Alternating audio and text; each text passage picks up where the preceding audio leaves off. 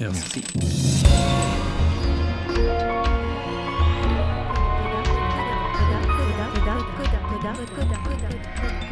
Coda.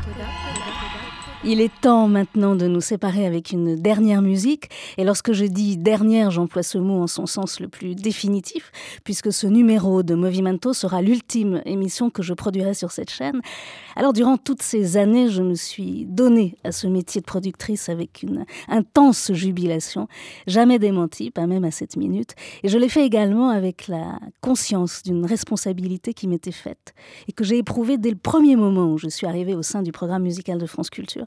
J'étais tombée là tout à fait par hasard et j'ai senti que l'occasion m'était offerte au-delà de la profession radiophonique, qui était l'occasion de m'inscrire dans une longue histoire, l'histoire si particulière de la musique sur cette chaîne, une histoire dont de grands aînés, Henri Barrault, Guy Erisman, avaient imprimé les lignes de force, ne mettant aucun frein à la créativité, mais aussi aucun frein à l'exigence. Alors pour ces deux hommes-là, et puis pour tous ceux qui ont suivi, toute génération mêlée, pour ceux qui viendront, je l'espère, parler de musique sur France Culture, c'était le faire comme nulle part ailleurs, justement parce que nous étions sur France Culture.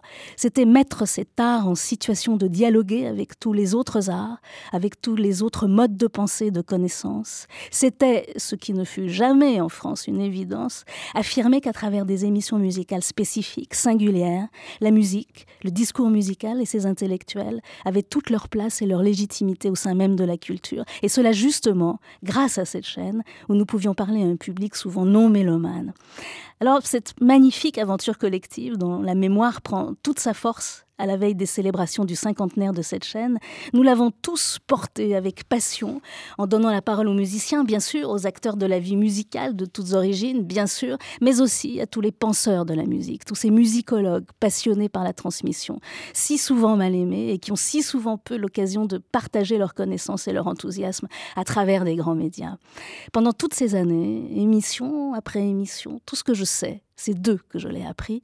C'est avec eux, grâce à eux, que j'ai tenté de faire au mieux ce merveilleux métier de passeur qui consiste euh, à donner le meilleur de soi-même pour transmettre le meilleur d'un autre à d'autres encore, auditeurs exigeants tout autant que curieux. Alors bien sûr, bien sûr, j'aurais envie de vous citer tous les noms des confrères et amis producteurs, réalisateurs, techniciens, de quelques directeurs ou plutôt directrices, des artistes intellectuels, des administratifs, humanistes qui m'ont guidé, soutenu, accompagné sur ce long chemin. Mais rassurez-vous, ma raison m'ordonne de vous l'épargner.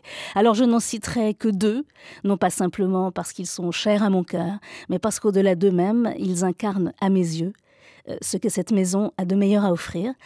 Olivier Guérin, mon réalisateur, avec qui nous avions cessé de compter le nombre d'années de compagnonnage, lui m'a fait le cadeau de sa passion non mesurée pour la musique, la radio et la richesse de son langage.